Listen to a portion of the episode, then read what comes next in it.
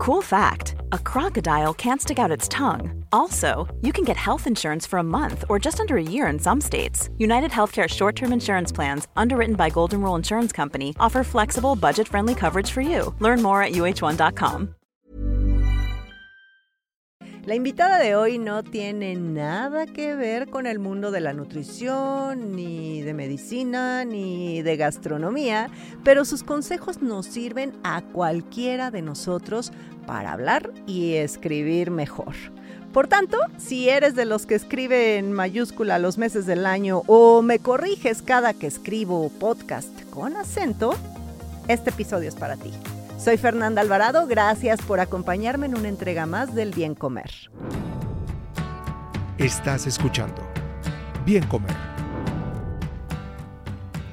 Como ya lo decía en la intro, bueno, pues Paulina, así como que ni nutrióloga ni doctora, y generalmente tengo ese tipo de invitados, pero Pau, de verdad no sabes el gusto que me da que estés aquí, porque creo que hay muchos profesionales en todos, en todos los campos, pero más bueno en el que yo estoy pegada, que es en el de la nutrición, la salud, que tienen increíbles faltas de ortografía. Pau, mil, mil gracias de que estés aquí. No, hombre, Fer, muchas gracias. Yo contentísima, así, ¿qué hace aquí Paulina Chavila? Si ella no sabe nada de nutrición y no sé nada de nutrición. Eh, Pero te gusta comer. ah, no, me encanta. Comer me encanta, me encanta, me encanta, me fascina. Ahora sí que a mí no me gusta, a mí me encanta. Eh, pero estoy muy contenta de estar aquí contigo. Me encanta eh, poder sentarme aquí y platicar, pues, de cosas que nos gustan a las dos. Entonces, qué bonito, ¿no? Y va a ser una charla muy, muy rica. Y bueno, para quien no conozca a Paulina, Paulina es asesora lingüística, correctora de estilo y traductora, aficionada del fútbol femenil. Mucho. y también es comentarista en Fox Sport, conductora del podcast Encancha y además tiene unos cursos de ortografía y redacción a la medida que son buenísimos, me consta, mi hija ya los ha tomado y de verdad, de verdad, sigan a Paulina. Si quieren aprender, yo no termino de aprender, Paulina, me da pavor mandarte la escaleta del podcast, así de que, que me corrija. Pero yo sí soy de esas personas que les gustan que, te corrijan. Ay, qué ¿eh? bonito, Fer. Porque es, muy raro, ¿eh? Yo también es lo que creo. Y, la verdad, esa es una de las cosas que he descubierto con estos en los años que, llevo haciendo corrección que a muchas personas no les gusta que las corrijan. Y entonces, ese es un problema, porque es, es eh, pues como negarte un poco a, a, saber que hay, pues que a lo mejor que lo que tú aprendiste en algún momento fue, pero ya ahora no es, ¿no? Que eso es una cosa que pasa mucho, mucho con la lengua. Lo que nos enseñaron normalmente, lo aprendimos en primaria. Yo ya estuve hace muchos años en primaria. muchos. Sí, y no existía en internet, pero no existía en internet. Entonces imagínate todo lo que ha cambiado, nada más en cuanto a palabras que hoy utilizamos. Entonces, pues claro, la lengua está cambiando constantemente y pues ahí a veces es difícil agarrarle el paso. Y como dices, la lengua cambia, número uno. Número dos, bueno, muchos, muchas personas estudian en inglés. Ay, muchísimo. Y entonces en inglés, cuando lo hacen su traducción que tú también eres traductora, pero no hacen correctas traducciones, pues lo escriben mal. Y uno de los más comunes es poner los guiones entre palabra y palabra. A ver, ¿eso está bien o está mal? No, está mal. Poner bueno, psicoalimentación. no, por favor, no, no, no. Mira, está, es súper interesante esa parte porque eh, yo, por ejemplo, ahora tengo dos hijos que pues, son ya no tan chiquitos, ¿no? Pero sí hace unos, ¿qué te diré? Ocho años estuve buscando primarias, ¿no? Más o menos. Y para mí era impresionante que a la mayoría de las primarias a las que llegaba era así, 90% inglés, 10% español. Y claro, la gente aprende a escribir en inglés, cosa que es, o sea, está muy bien, aprendan inglés. No estoy en contra del inglés, al contrario, siempre hay que aprender lenguas. El inglés es una, pues evidentemente es la lengua digamos, que se habla casi en todo el mundo, porque no en todo el mundo, pero pues en muchas personas lo hablan. Em, pero es importantísimo aprender tu lengua. O sea, no, no sé, a mí me parece todavía impresionante que de verdad hay mucha gente, eh, pues de mi edad o más grandes, pero sobre todo las nuevas generaciones que están aprendiendo muchísimo en inglés y no en español. Y como que nunca creo que captamos que las reglas de ortografía, de gramática del inglés, pues no son las mismas que las del español. Y ahí entra esta parte del guion.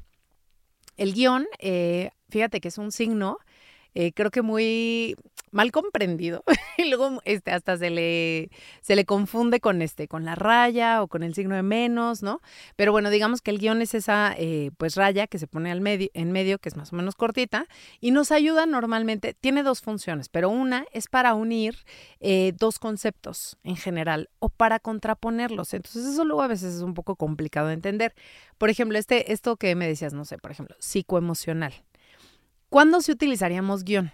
Si tenemos los dos adjetivos completos, si te hablo algo así como de, no sé, eh, consideraciones psicológicas emocionales, y evidentemente estos, estos dos conceptos tienen que ver con esas consideraciones, en ese caso sí voy a poner guion. Mm. Pero si pongo psicoemocional, si te fijas ese psico, eh, pues es un acortamiento de la palabra psicología, psicológico, lo que sea que tenga que ver. O sea, es un adjetivo acortado.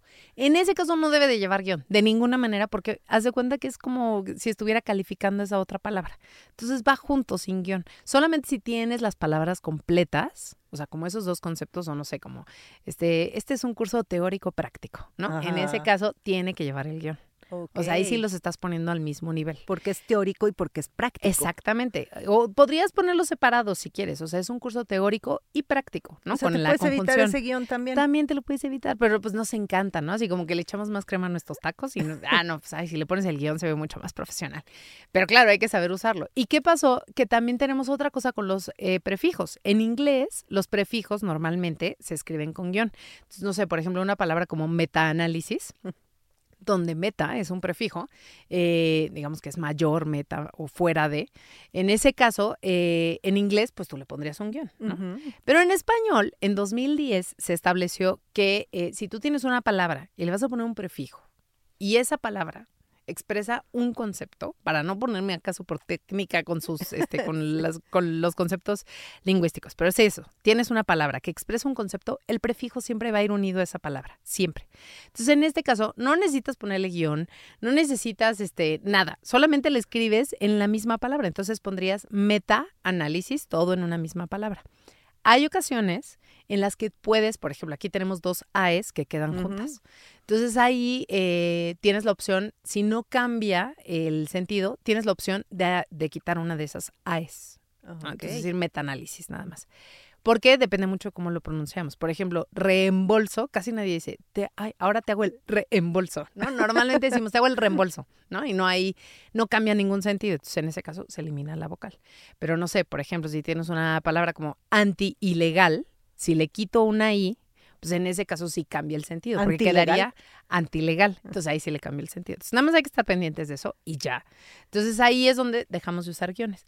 ¿Cuándo sí se recomienda en la ortografía que usemos guiones? Cuando tenemos, por ejemplo, una palabra que se une a un número. Por ejemplo, omega 3. Ahí sí. Ahí tendría que poner omega 3. O, por ejemplo, em, no sé, ya hablando de fútbol, ¿no? Así como la selección sub-17. Entonces, en este caso, se recomienda que utilices el guion. Aunque si no lo usas, tampoco está mal. O sea, puedes poner omega 3 en guion o puedes poner sub-17 pegado, así, y no tiene ningún problema. O sea, que los que ponen omega 3 con guion está bien. Está bien. Pero los que ponen metaanálisis con guion está mal. Exactamente, así, tache, tache guarache. Ahí, por favor, no le vayan a poner ningún guion porque no es necesario. Otro de los errores súper comunes, a ver, ahí está, el súper también. El ¿eh? súper común, ándale. común, ¿cómo se escribiría? Mira, súper común es una, es una cosa muy bonita, mi querida Fer, porque súper común ahí, justo, Tendemos súper, que es el prefijo. Común es esta palabra que te digo que expresa un solo concepto. Entonces, en este caso, ¿cómo se escribiría, Fer? Súper común, separado. No, pegado, pegado, ah, acuérdate. acuérdate, un concepto, una palabra, siempre pegado al prefijo. Ah, claro. Siempre. Entonces, en este caso, súper común, que es importante que normalmente, bueno, cuando súper funciona como prefijo, no tiene carga tónica, nunca. Entonces, nunca va a llevar acento el súper, nunca. Pero entonces aquí, común, pues si es una palabra aguda que termina en N, por lo tanto debe llevar acento en la U. Entonces, súper común se escribe en una sola palabra. Pero si te digo, oye Fer, este, vas al súper, ¿me puedes traer unas manzanas? Ese súper ya va con acento porque ahí no es un prefijo, ahí es un eh, sustantivo. Es la forma corta de decir supermercado, pues así decimos el súper, ¿no? Este, pasa al súper, tráeme esto. Superalimento junto junto y sin acento. Muy bien, Fer, perfecto, ya está, ya lo entendiste. Ahí Sí. está. Entonces sí, y no sé, por ejemplo, si hablamos de que algo está súper, en ese caso sí lleva acento, porque ahí funciona como adjetivo, no funciona como prefijo. O sea, yo sé que es un poco raro y lo, ese causa muchísima confusión. Muchísima, súper emocionado. Entonces, Ajá. como el primero que era súper común, Ajá, de repente yo prefiero poner muy común. ajá, ándale, exacto, porque ya no ya sabemos para que entonces no Que eso está caiga. muy bien, pero eso está muy bien. O sea, siempre hay que saber que tenemos muchas alternativas. Nuestra lengua es muy rica y tenemos muchas variedades, muchas variables, eh, mucho donde escoger. Entonces creo que esa también es una de las opciones que tenemos. Si hay algo que dices, híjole, no sé cómo escribir esto, pues mejor encuentro alguna alternativa y seguramente esa va a estar mejor porque ya estoy segura de que lo estoy escribiendo bien.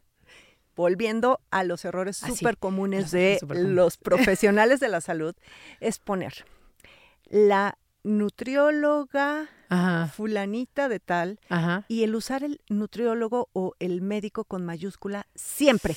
Ay, no, tenemos un problema, Fer. Tenemos un Nos problema. encanta poner en mayúscula todo. Sí. Fíjate que lo leí una vez y adopté este concepto porque me encantó. Lo leí, si no me equivoco, en el libro de estilo del Canal 22. Yo no sé si todavía existe o no, pero lo leí hace mucho tiempo y me encantó que hablaba de que decía que no sucumbiéramos al mayusculismo reverencial y me encantó. El concepto del mayusculismo reverencial, porque sí sentimos que si algo le queremos dar, no sé, como más respeto o este, o le que- queremos dar importancia, ¿no? En ese caso le ponemos mayúscula. Mm. Y no. O sea, así no funcionan las mayúsculas. No es la función de las mayúsculas, no es este, la forma en la, en la que las tenemos que utilizar. Eh, y específicamente, por ejemplo, con los cargos, las profesiones, em, los meses del año, la- los días de la Yo Eso semana. también me, me brinca el ojo, pero bueno, Viene del inglés, es que viene del en inglés. inglés sí van ¿estás en de acuerdo? mayúscula. Sí, por eso te digo, pero es que si lo- pones, no es lo mismo. estamos en septiembre, septiembre va con minúscula. Exacto, a menos que estés poniendo el nombre de la canción. September, bueno. ahí sí. Pero es el nombre de la canción, ¿no? Es un nombre propio. Pero en todo lo demás siempre va con minúsculas. O, por ejemplo, una persona que, que me daba mucha risa que me decía, pero enero siempre va con mayúscula. Yo no, ¿cómo me decía? Sí, mira, por ejemplo, si yo hago una lista de todos los meses del año y digo, los meses del, este, los meses, no sé, voy a escribir los meses del año y nada más ponía enero, febrero, marzo, abril. Y yo, claro, porque estás iniciando la oración, o sea, en ese caso sí lo lleva. Pero si yo digo, hoy es 15 de enero, en ese caso ese enero va a ir con minúscula. Siempre, todos los meses, los días de la semana. Los días de la semana, a menos que formen parte de nombres de días festivos, por ejemplo, no sé, Viernes Santo, Domingo, Domingo de Ramos, ¿no? Ajá, en ese caso Y ahí el Ramos también va en también va con mayúscula. mayúscula, exactamente, porque es un nombre propio. Pero en todo lo demás va con minúscula. Y esto de los cargos, que a mí me parece que es impresionante, porque no sabes cuánta gente se resiste a dejar de poner, no sé, doctora o médica, ponerlo Mi con minúscula. doctora y la doc- el doctora con, Con mayúscula. mayúscula. Y es no. No, no, no, con minúscula, con minúscula siempre. Y este, licenciada, ¿no? También, por ejemplo, o ingeniero, ¿no? Siempre les encanta ponerlo todo con mayúsculas. No, con minúscula, siempre van todos esos con minúscula. Y, por ejemplo, todos los cargos, sin importar qué cargo sea y que te parezca que es el más importante de todos, ni aunque sea el menos importante. O sea, no tiene nada que ver. Ni aunque nada. sea el presidente y la presidenta, que ahorita en el segundo Ahorita bloque, si hablamos quieres, del presidente. presidenta. Claro. Claro que sí. Pero sí, ni aunque sea el presidente, ni la reina, ni el papa, ni, o sea, lo que ustedes quieran. Todos los cargos, todos, todos son importantes y todos deben de ir con minúscula. Siempre, siempre. Así que, por favor, ya no los escriban con mayúscula. El tip de la semana. No te olvides de beber café. Si bien esta bebida ha mostrado tener muchos beneficios para la salud, te voy a platicar uno que recientemente se publicó en Psychiatry Research. Esta investigación sugiere que el consumo de 2 a 3 tazas de café sin endulzar, ya sea soluble, instantáneo, descafeinado, con o sin leche, como parte de un estilo de vida saludable, está asociado con un menor riesgo de depresión y ansiedad. Estás escuchando. Bien comer. Sí, creo que es cuestión de repente que cuando lo leemos, ¿no? Otra también que me brinca mucho, que bueno, aquí son más abreviaturas. Ajá. Pero el gramo, yo no sé por qué les encanta ponerle GRS, GRG. Es solamente G. G, Es exacto. como hora. Exacto. Es que fíjate que ahí normalmente no sabemos que hay distinción entre el símbolo y la abreviatura. Entonces, por ejemplo, los símbolos eh, es muy curioso porque estos se establecen a partir de un consenso internacional. Hay una organización que se llama la ISO y entonces establecen cuáles son los símbolos que se utilizan en todo el mundo. Entonces, por ejemplo, como ya decías tú, gramo, pues el símbolo es la G, nada más. O, por ejemplo, metros es solamente la M. Horas es solamente la H. Em, Ahí en este caso no necesitamos ni puntos, ni este, ni plurales, ni nada. O sea, los símbolos nunca se, se, pluralizan, eh, no necesitan acentos, nada. O sea, simplemente pones la letra y ya está. ¿Qué es lo único que se recomienda? Que siempre, no sé, si tú me dices, ay, hay que utilizar 200 gramos de harina, pues tengo, tienes que escribir el 200, espacio y la G, nada más. Es lo único que tienes que escribir. Eh, ¿Qué pasa? Que también tienes abreviaturas. Y con las abreviaturas, ese digamos que no es un consenso internacional, sino que es un consenso más digamos como a una pequeña escala, ¿no? Normalmente en el mundo de las personas que se dedican a la nutrición, pues a lo mejor que tienen que hacer, no sé, yo qué sé, este, sus fichas, ¿no? No, no sé, estoy pensando. Y haces una ficha y entonces, no sé, pones los datos de la persona, ¿no? Cuánto mide, cuánto pesa, si es relevante. Ya no sé si sea relevante o no, tú ya me dirás. A veces. A veces es relevante. No sé, pero sí lo tienen que escribir. En ese caso, uno, podrías escribir, no sé, Paulina mide 1,70, entonces en este caso podrías 1.7 espacio M y ya con eso tenemos un metro con 70 centímetros. O puedes poner, por ejemplo, 170 centímetros, sería 170 espacio cm, que ese es el de centímetros. Pero también podrías abreviarlo. Y entonces en ese caso podrías poner, para el de centímetros, sería cms punto. Ahí, sí se pluraliza y ahí sí se pone punto. En ese caso sí. Pero solamente si estás usando la abreviatura. Si usas el símbolo, nada de puntos, nada de plurales, nada de acentos, nada. O sea, solo la letrita y ya está.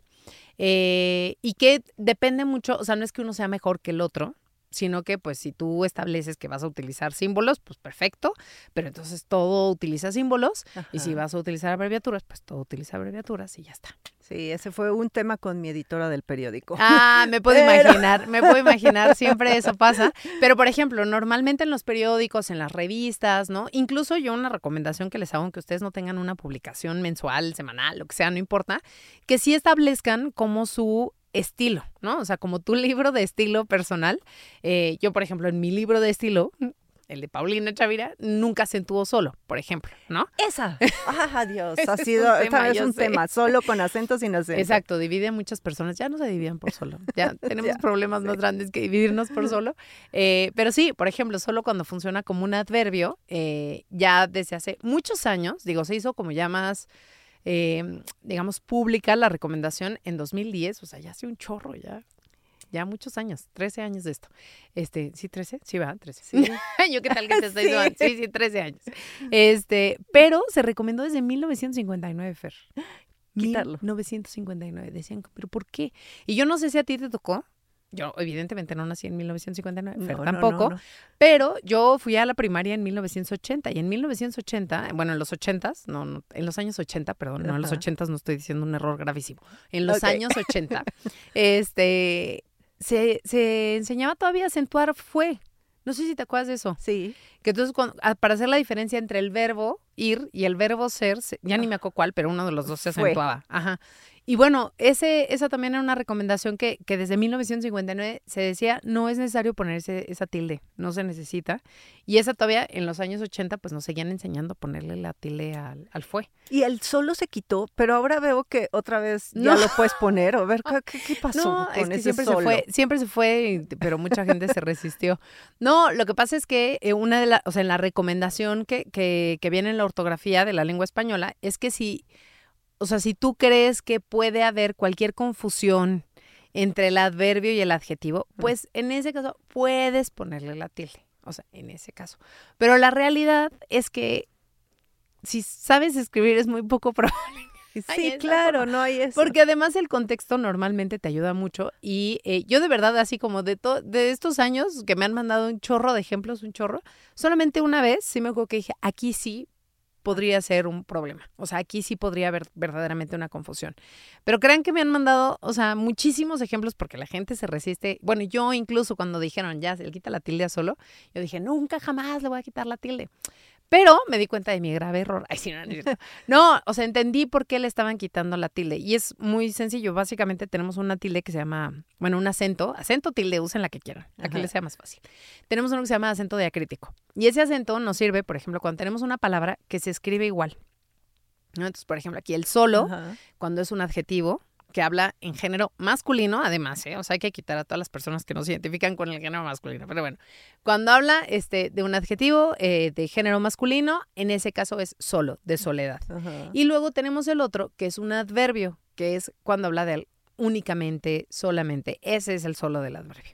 Entonces tenemos esta palabra que se escribe igual, que tiene diferente función gramatical, o sea, una es adjetivo, la otra es adverbio, y la tercera que tiene diferente pronunciación. Entonces, por ejemplo, un caso de estos es el sí, ¿no? Si me invitas, sí voy. Entonces, fíjate, el primero es un condicional. Y ve cómo pronuncio el primer. Si me invitas, sí voy. O sea, hay una diferencia entre uno y otro. El primero es un condicional, el segundo es un adverbio de afirmación. Entonces, en ese caso, pues sí, tengo una palabra que se escribe igual, que tiene diferente función gramatical y que se pronuncia diferente. Pero si te digo solo tomo café solo, ¿dónde está la diferencia en la forma en la que lo pronuncias?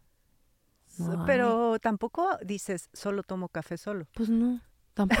O sea, no sé. Es como, pero no sé, ahí está, ¿no? O sea, no, Yo es que yo de- solo yo tomo soy café del solo. equipo de sin tilde. O Sin sea, me tilde, quedé, me acostumbré y ya todos mis textos los escribo sin- Exacto, pero hay mucha gente que dijo, no, yo nunca voy a dejar de acentuar solo. Ah, perfecto. Si no lo quieren dejar de acentuar, síganlo acentuando. Lo único nada más es que eh, en ese mismo paquete, digamos, está el de los pronombres. Por ejemplo, esta es la que te dije. En ese caso, esa, esta tendría que ir acentuada.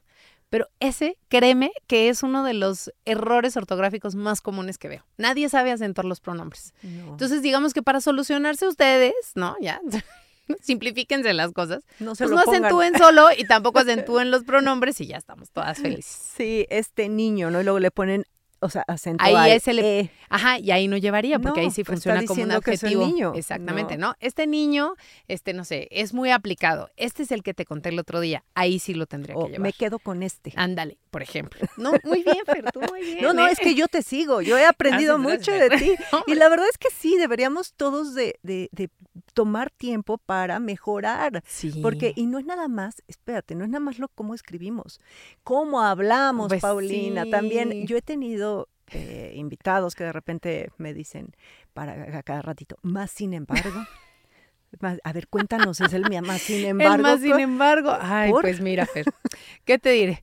Pues ese es, es que yo no sé, tenemos una relación bien chistosa con la lengua, ¿no? Pues con todo, yo creo, ¿no? Igual tú me podrás decirte las relaciones que tenemos con la comida, como de que no. Pero, este, pero por ejemplo, con la lengua, como que sí me parece que mientras más, durante mucho tiempo, se consideró que mientras más rebuscado, mientras más rimbombante, mientras más este alejado sonara, será mejor, ¿no? Mm. Entonces, por ejemplo, tenemos, y seguro te pasó, o sea, a mí me pasó que me decían, ah, no, tienen que entregar un ensayo de cuatro mil palabras. Y tú decías, o sea, ¿de dónde vas a sacar cuatro mil palabras? ¿Qué hacías? Pues te aventabas puro, lo que yo Puras llamo definiciones. choro mareador, ¿no? Pues el choro mareador. Sí, y ahí el no, no. más, sin embargo, perfecto, tienes tres palabras, ¿no? En lugar de utilizar una o utilizar dos, pues utilizas las tres. Eh, y en este caso que tenemos, pues, una cosa que se llama eh, pleonasmo o una reduplicación enfática, podría ser también, en donde lo que estamos intentando hacer es como darle, eh, pues, como mayor énfasis a lo que queremos decir. La realidad es que no es necesario. O sea, pueden decir más, no estoy de acuerdo con lo que estás diciendo, ¿no? Y ese más, por o ejemplo, solo sin embargo. o solo sin embargo, o pero, ¿no? Pero no estoy de acuerdo. Ahorita que dijiste pleonasmo, Ajá. buen provecho. No es, fíjate que no, es un pleonasmo, no. No es buen y luego Provecho, provecho. no, pues ¿No? fíjate que no. o Fíjate sea, que sí no. es bien dicho Estuve buen buscando, ajá, y resulta que es una de estas. Bueno, ya a ver, te, te tengo que decir una cosa, digo, para que vean de dónde viene también lo del buen provecho. Es importante considerar que la RAE en, no, no considera, digamos, como un, una incorrección el utilizar los pleonasmos, porque dice que a veces te dan énfasis, ¿no? O sea, por ejemplo, creo que aquí en México así nos chirria muchísimo escuchar el subí para arriba, ¿no? sí. Sí, pues como si no, como para dónde vas a subir, ¿no? O sea, no hay como más. Pero en España es súper utilizado el subí para arriba, bajé para abajo, salí para afuera. Y el salí para afuera, un día sí dije, bueno, mira, este sí puede tener cierto uso aquí en México, porque yo te puedo decir salí para afuera, que puede ser afuera de este estudio, o salí para afuera hasta la calle, ¿no? Entonces a lo mejor sí puede haber como esta diferencia. Podría ser en una de esas. Pero ese es, digamos, como el argumento que tiene la Real Academia Española para decir, bueno, los pleonasmos no están tan mal. ¿Yo qué creo? Que si ustedes no están de acuerdo y no les gusta, no lo usen. Así, tal cual, ¿no? Por ejemplo, gentes. Mucha gente dice, no, ¿cómo gentes? Gentes Sí, es sí. horrible. Pues resulta que gentes es correcto. Entonces, si a ustedes no les gusta, pues no usen gentes. Igual, si no les gusta el buen provecho, no usen buen provecho. Pero en realidad No es una mal. frase que tiene además muchísima historia, muchísimo, o sea, se ha utilizado desde hace muchísimo tiempo y más bien lo que me ha pasado ahora es que mucha gente dice, no, no, no, no está bien decir buen provecho. O sea, como que, ¿por qué te vas a andar metiendo con que la gente coma bien o no coma bien? ¿Eso qué más te va a decir? Entonces, si y sí no le quieren usar- provoca mucho, mucha comezón a muchas a personas. muchas personas. Como a mi papá lo de presidenta. Ah, sí, uy, no. explícale, Paulina, explícale. ¿Cómo se llama tu papá? Gerardo. Gerardo, Gerardo querido, tenemos que platicar, Gerardo querido. No, resulta que tenemos diferentes tipos de sustantivos y es que eso es, es todo esto, Fer. No, como que luego nos enseñan muchas cosas, como te digo, en la primaria ya nunca las volvemos a ver y claro que en ese momento ni nos parecen importantes ni a lo, a lo mejor ni les ponemos tanta atención, no sé. Pero resulta que hay diferentes tipos de sustantivos y tenemos unos sustantivos que son sustantivos que se llaman variables, que tienen una terminación para el femenino y para el masculino y ahí entraría también una terminación para el no binario o para el neutro. Y tenemos otros que se llaman sustantivos comunes en cuanto al género, que esos se mantienen exactamente igual sin importar la identificación de género de la persona a la que me estoy refiriendo. Y aquí esto es bien importante porque normalmente va a tener que ver si me estoy refiriendo a un ser viviente. Eso es bien importante, ¿no? O sea, la sopa no es un ser viviente. ¿Ok? Entonces, nada de que ahora sopa en Sí, inclusivo va a ser sope. No, sí, no. porque no es un ser viviente, no tiene identificación de género, ¿ok? Bueno, entonces en este caso, con los sustantivos variables, pues esto, tenemos una terminación diferente para cada uno de los géneros y resulta que presidente, presidenta es uno de estos sustantivos variables. Eh, es muy curioso porque pensamos que como termina en ente, pues tendría que funcionar como todos los otros entes, como cantante, estudiante, participante, que a la fecha se mantienen como sustantivos comunes en cuanto al género. Entonces yo te diría, ah, el estudiante aplicada, el cantante eh, famoso, eh, le participante, eh, no sé, ¿qué será una otra? Participante eh, comprometide, ¿no? Por ejemplo. Entonces, en ese caso, hago esas concordancias con el artículo y el adjetivo. Así es como yo digo, ah, mira, esta persona se identifica con género femenino, esta persona se identifica con género no binario o neutral, y esta persona se identifica con género masculino. En los variables, pues tú lo sabes por la terminación. Y es muy curioso porque tanto presidenta como clienta como sirvienta, que si se fijan todas estas terminan en ente, pues tienen esa terminación. Antes se utilizaba muchísimo sirvienta y nadie dijo absolutamente nada.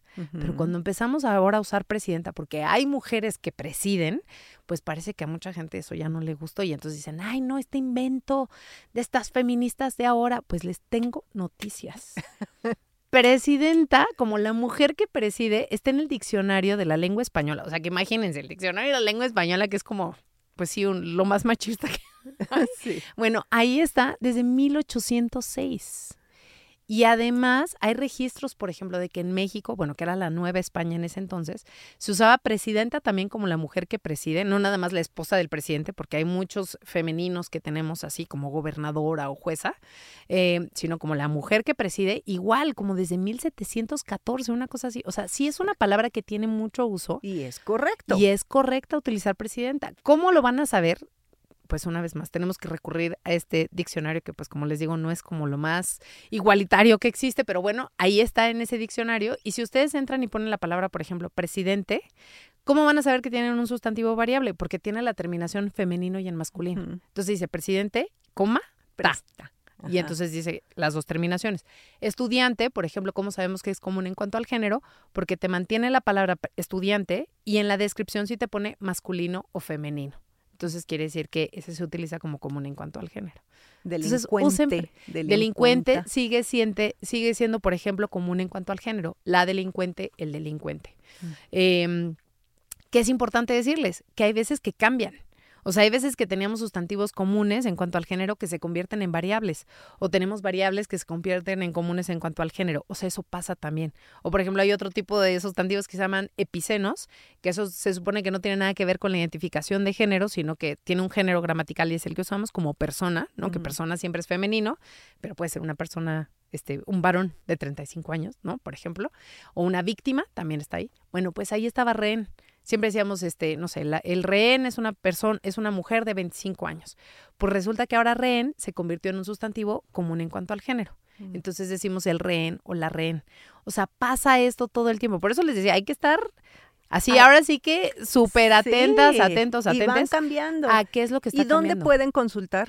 O sea, además de todas tus redes sociales Ajá, y claro. tus cursos y eso, si alguien tiene dudas, si está escribiendo bien, ¿dónde, dónde podemos consultar? Pues eso, por ejemplo, para saber los sustantivos en el diccionario de la lengua española, que se lo encuentran en dle.rae.es, ese es un diccionario, digamos que es como el diccionario pues como la fuente común que tenemos todas las personas que hablamos español. Eh, pero, por ejemplo, hay un diccionario específico para México que se llama el Diccionario del Español de México, DEM, que es del Colmex, y entonces es dem.colmex.mx.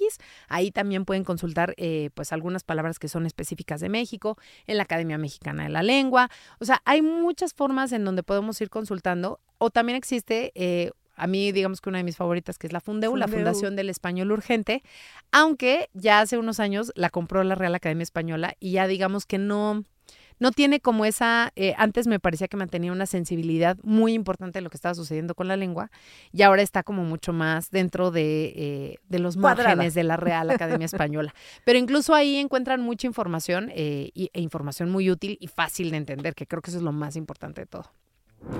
Derribando mitos. ¿Un bolillo para el susto? El mito de dar un bolillo cuando nos asustamos es una creencia popular en nuestra cultura. En la medicina tradicional mexicana, el susto es visto a menudo como una enfermedad del alma o del espíritu, y la idea de dar un bolillo, aunque no tiene explicación científica, podría ayudar a reponer la energía perdida después del evento traumático o simplemente para hacernos sentir apapachados. Recordemos que en nuestra cultura la comida tiene un significado de confort y cuidado y ofrecer comida a alguien que está asustado o angustiado puede ser una forma de mostrar solidaridad o apoyo. Estás escuchando. Bien comer. Pues antes de irnos, sí te tengo que preguntar, ¿aceite de oliva o aceite de olivo? De oliva, Ok, con base, en base.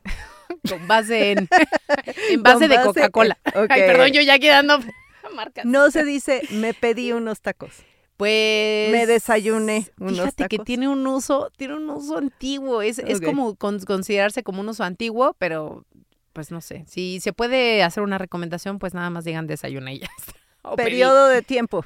No. O sea, o periodo o el lapso, no sé, o el tiempo, tal cual. O sea, pues, una es la misma. Entonces es lo mismo. Volvemos a estas redundancias que no es Y zinc con Z o con C.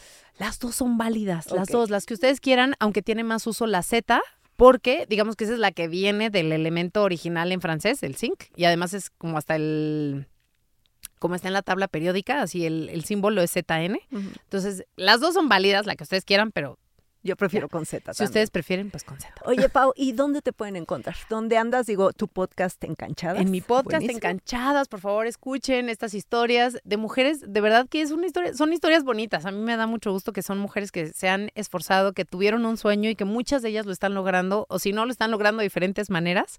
Y estoy, este, pues en donde sea que escuchen podcast, ahí está Enganchadas, sino en Ape Chavira, en Instagram, en ex Twitter o como le quieran decir, aunque yo estoy ya a punto de irme de ese lugar, ¿eh? pero no sé, Sí. no lo sé. Y este, y en TikTok también ahí estoy. Ahí está, como Ape Chavira. Y bueno, pues ya saben que yo ando en todas como bien comer. Muchas gracias, Pau. A un ti, gustazo. Un gustazo. Muchísimas gracias por la invitación. Gracias.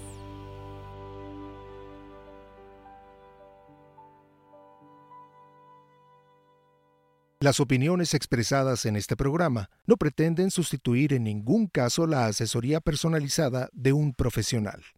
Tanto la conductora como Exile Content quedan exentos de responsabilidad por la manera en que se utilice la información aquí proporcionada. Todas las opiniones son a título personal. Imagine the softest sheets you've ever felt. Now imagine them getting even softer over time. That's what you'll feel with Bowl and Branch's organic cotton sheets. In a recent customer survey, 96% replied that Bowl and Branch sheets get softer with every wash. Start getting your best night's sleep in these sheets that get softer and softer for years to come. Try their sheets with a 30-night guarantee. Plus, get 15% off your first order at bowlandbranch.com. Code BUTTERY. Exclusions apply. See site for details.